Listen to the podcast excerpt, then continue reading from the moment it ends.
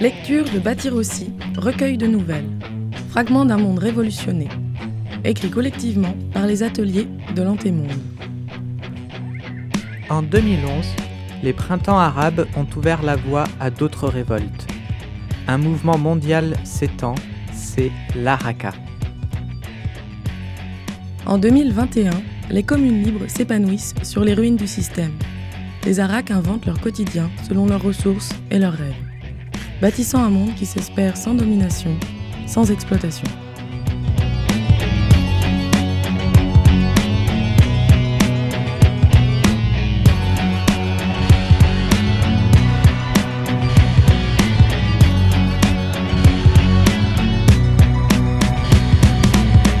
Phoenix, épisode 2.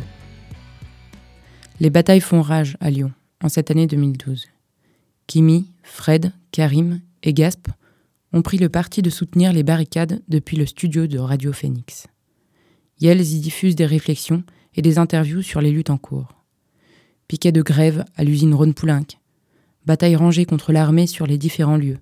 Barricade de Dessine, barricade de la Duche, barricade des Loups. Les besoins en renfort, en vivres, en armes et en soins médicaux sont nombreux. L'armée tente de brouiller les signaux des émetteurs FM, et tenir informés les camarades n'est pas de tout repos. Lorsque Kimi entre dans le studio, elle tend à Fred trois lettres écrites par les camarades de la barricade de Gerland. Kimi porte son vieux t-shirt de France 3. Fred se souvient. C'est celui qu'elle portait le jour de leur rencontre. Il y a huit mois maintenant. Huit mois plus tôt, 15 juin 2011, rue des Cuirassiers. Fred est dans le hall d'entrée de la locale de France 3, un building hyper sécurisé de verre et de béton des années 90. Il est encore tôt. Elle bosse pour un sous-traitant de la poste. Elle voulait lâcher ce job, mais les potes l'ont convaincu de le garder encore quelques semaines. Le temps de faire les repérages pour préparer l'occupation et la réquisition du matériel. Un peu paumée dans ce grand espace en marbre rosé, elle essaie de se remémorer les plans du bâtiment qu'elle a appris par cœur. Son pouls est rapide et son pas hésitant. Trop hésitant. Vous avez besoin d'aide? lui demande une voix dans son dos. Merde. Fred se retourne et bafouille. Euh, vous connaissez l'histoire du pingouin qui respirait par le cul? L'employé la fixe d'un air amusé. Mais qu'est-ce qui m'a pris de sortir cette plaque de merde? Fred se baisse, refaire son lacet, histoire de reprendre ses esprits et pas se décomposer sur place. Ma parole, en plus, elle est gouine.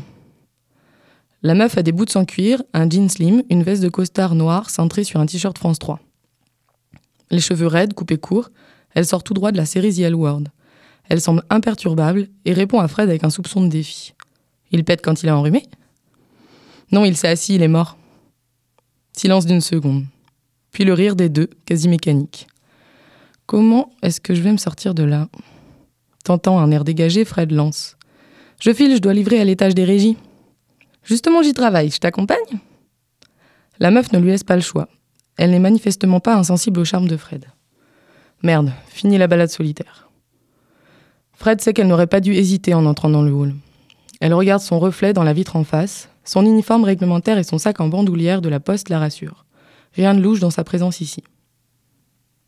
Je suis en période d'essai, mon Fred. Et toi? Je bosse ici depuis une bonne année, j'ai dégoté un CDI. Je suis plutôt tranquille. Une lesbienne bien clean, qui a réussi son école de com et qui est suffisamment nouvelle pour pas être blasée par le taf. Elles attendent l'ascenseur. Fred a le temps de repérer le système d'alarme de la porte d'entrée, de compter le nombre de caméras du hall et d'entrevoir les écrans derrière le comptoir d'accueil. On se retrouve au quatrième alors, je t'attends aux démarches. Au lieu de la rembarrer, Fred acquiesce silencieusement. Mais pourquoi tu fais ça? Alphonse tête baissée vers la porte des escaliers de secours qu'elle pousse sans se retourner. Parce que t'es trop contente d'avoir un ticket, meuf Elle s'engouffre dans des escaliers froids, ça résonne. Peinture blanche et marche en acier alvéolé. Les portes sont high-tech, mais coupe-feu, ce qui est parfait. Si elles coupent les lecs, elles resteront déverrouillées, faites pour s'ouvrir manuellement avec les poignées ventrales. Et elles pourront rejoindre le sous-sol par ici. Elles montent les marches deux par deux. Le quatrième, c'est pile leur cible principale. Et c'est clair que cette fille de drague. En ouvrant la porte, Fred découvre une longue série de bureaux. La hipster l'attend là, appuyée au mur. Elle lui lance un petit hochement de tête complice, et Fred la suit le long du couloir moquetté.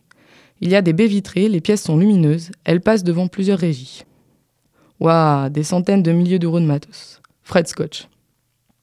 Elle fait les vitrines et se voit déjà avec toutes ses machines en main. Mais elle doit la jouer fine. Clin d'œil de la technicienne. Allez, entre. Fred s'avance, les yeux écarquillés. Impressionnant. Elles sont dans la régie principale de la chaîne, un mur d'écran leur fait face. T'en fais des yeux de Merlan Free, t'as jamais vu un ordi de ta life ou quoi? Elle est moqueuse et Fred décide de riposter sur le même ton décontracté. Écoute, Miss, je sais tout. Non, c'est pas tous les jours que je vois autant de matos dernier cri. Pour toi, c'est normal, mais pour moi, c'est un autre monde. Fred la fixe dans les yeux. Tu te prends pour l'employé du mois ou quoi? Ok, message reçu, Miss livreuse de colis. La régisseuse, plus dragueuse qu'embrouilleuse, simule un petit blanc gêné. Elle se met à trier des papiers en retenant son sourire en coin.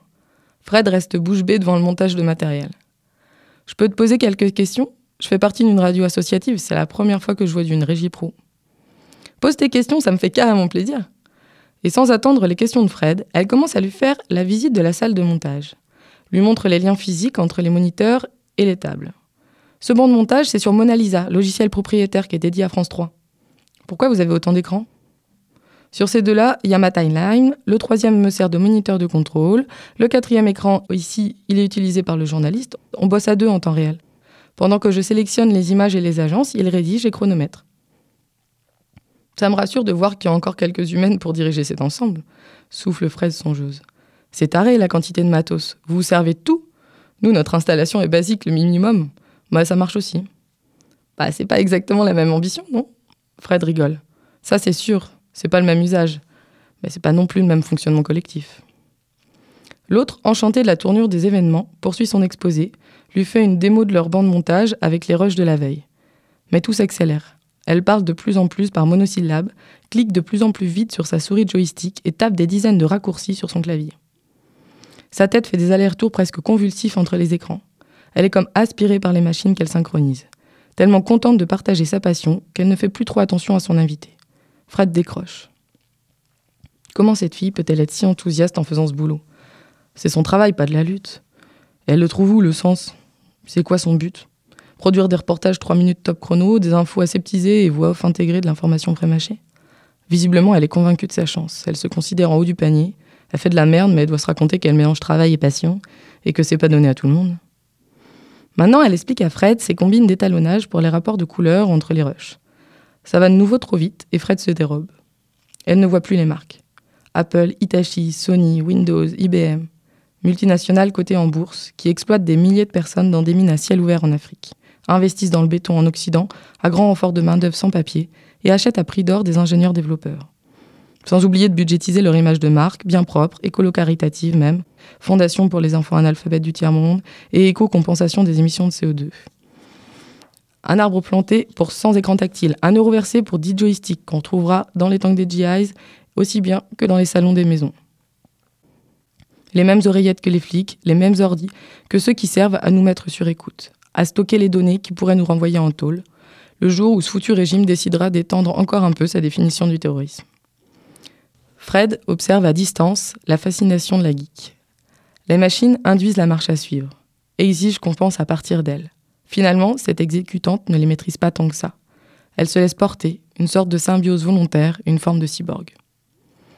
La régisseuse explique maintenant la différence entre deux tables de mixage numérique et les performances de la plus récente. Elle suit sûrement toutes les rubriques d'actualité dans Futura Science pour briller auprès de ses amis branchés dans son petit studio Feng Shui, en plein cœur de la Croix-Rousse. Un appartement relié à un visiophone, un frigo bio-intelligent, un canapé à nanoparticules auto-nettoyant, le dernier modèle de radio numérique et la dernière génération d'iPhone. D'ailleurs, il dépasse de sa poche. Son ordi, sa télé, sa chaîne IFI reliés ensemble au Wi-Fi, qui s'échangent les infos par Bluetooth. Elle, heureuse là-dedans, comme dans les pubs orange. Oh, calme-toi, t'en sais rien en fait, tu la connais pas. Elle est sûrement plus classe que ça, cette meuf. Fred essaye de s'extirper de ses ruminations. Mais quand même, cette fascination pour la technologie semble tellement déconnectée des nécessités matérielles. D'où vient cette conviction que l'innovation technologique facilite forcément la vie? Ça ressemble à un truc mystique un rêve de puissance et d'harmonie, défi online et fluidité made in Ikea, performance rémunérée et bonheur intégré. Wow, stop là-dedans. Tu projettes trop là.